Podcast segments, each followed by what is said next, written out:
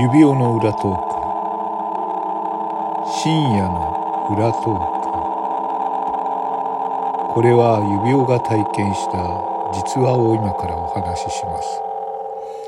裏トークの作り方と一緒にお楽しみください。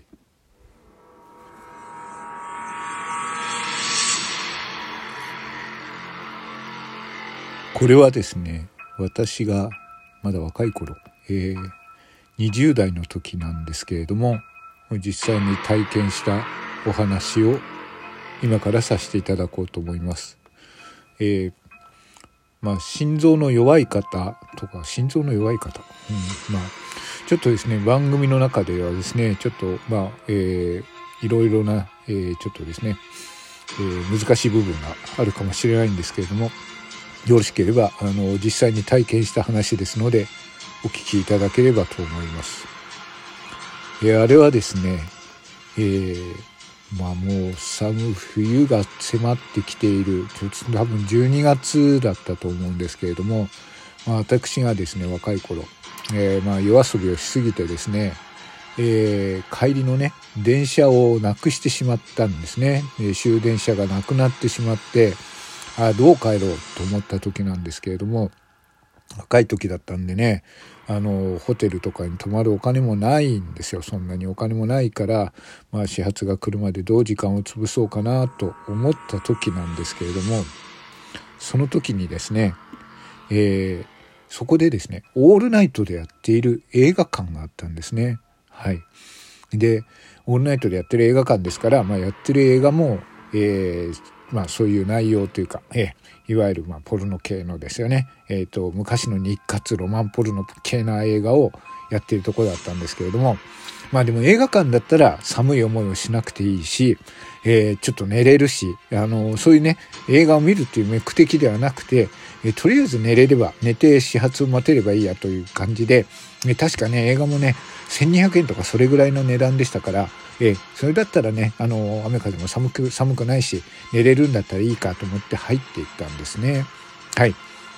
でそこはですねあ結構ね、えー、まあ、電車を逃した人もいるのかもしれないけど、まあ、当然男の人ばかりですよ男の人ばかり映画館にいまして、えー、その中でですね、まあえー、席を座ってでそこで映画を見ることなく、え寝ました寝始めた時からのお話です。えー、私がですねもう疲れてたんで、えー、まあ、映画館の椅子とはいええー、寝始めてそしてちょっと寝てからうつらうつらした時に異変を感じたんですね。何が異変を感じたかというと、え私のももの辺りかに何か温かいものを感じるんです。でその手が徐々に上がってきてですね私はその時まあデニムのジーパンを履いてたと思うんですけれどもベルトをしてベルトに手がかかったのが分かったんですね。それを外そうとしてえっ！と思って起きたらですね横におじさんですよ。おじさん。おじさんが迫っていて私のジーパンのベルトを外してチャックを下ろそうとしてるんですよ。えっ！と思って「何やってんだよ」って言ったら大丈夫。大丈夫だよ。って言ってるんですよ。何言ってんの？大丈夫じゃねえよと思って。何やってんの？って。なんか大丈夫だ。ほらって言ったら恐ろしいことにですね実はその後ろからいた人がその男とはまた別の人がですね私の肩を掴んだんですね。抵抗しないように。でも私もまあ若かったですからね。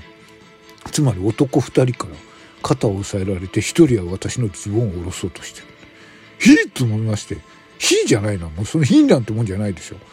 で、思わずですね、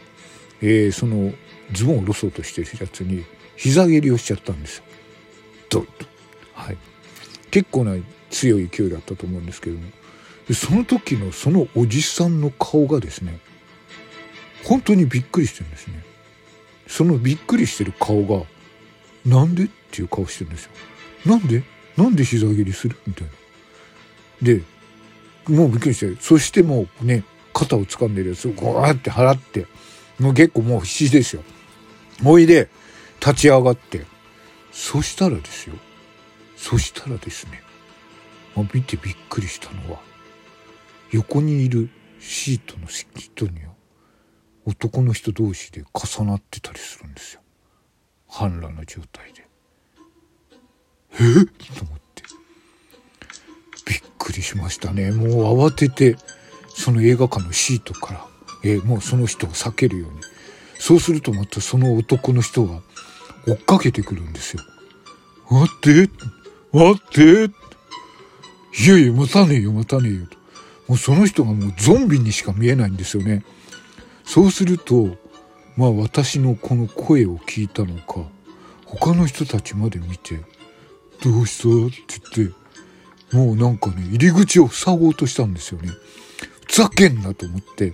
えー、私はそこからもう逃げる。もうね、多分ね、まあ、こう言っちゃあれですけども、ちょっともう暴力も振るったかもしれませんよ。思いっきりね。それぐらい怖かったもので。とにかく出口に出なくちゃいけないと思いまして。そうするとですね、まあなんかね、周りを見た時にはですね、まあ裸の男の人とかがいて、いや、もうびっくりしましたね。そんな中、命からがら、え、あの、それ地下の映画館だったんですけど、地下階にある映画館ですが、まあ、必死に外に出て、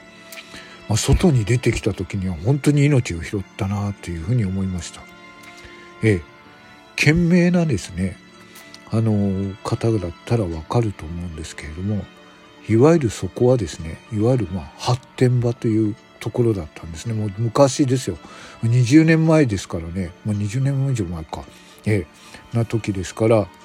まだそういうものにね、理解がない時だったんですが、そこはいわゆるねそういう男の人の社交場出会いの場だったんだでしょうね私はまあ知らぬ場にそこに、えー、足を踏み入れてしまって、えー、そういう思いをしたという、まあ、今考えてみればですね私の行動は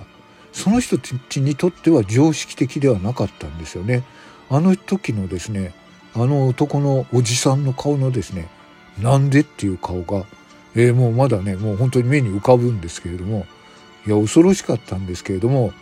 今考えてみればですね私の方が非常識だったんですね。まあ例えて言えばまあ野球をしている人たちのところに私がグローブ持って歩いてって入ってって「おー」って言ってボールを投げられてそれを受け取らずにですね顔に当たっちゃって「何ボールぶつけてんだよ」って言ってるようなもんだったのかもしれませんけれども私はですね、私はね、もう、まあ、のんけですよ。いわゆるのんけだし、ストレートですよ。はい。なもんで、そういう趣味はなかったんで、到底受け入れることはできなかったんで、もう全力で拒否したわけですけれども、まあ、そういうことがありました。はい。いわゆる発展場だったということでですね。はい。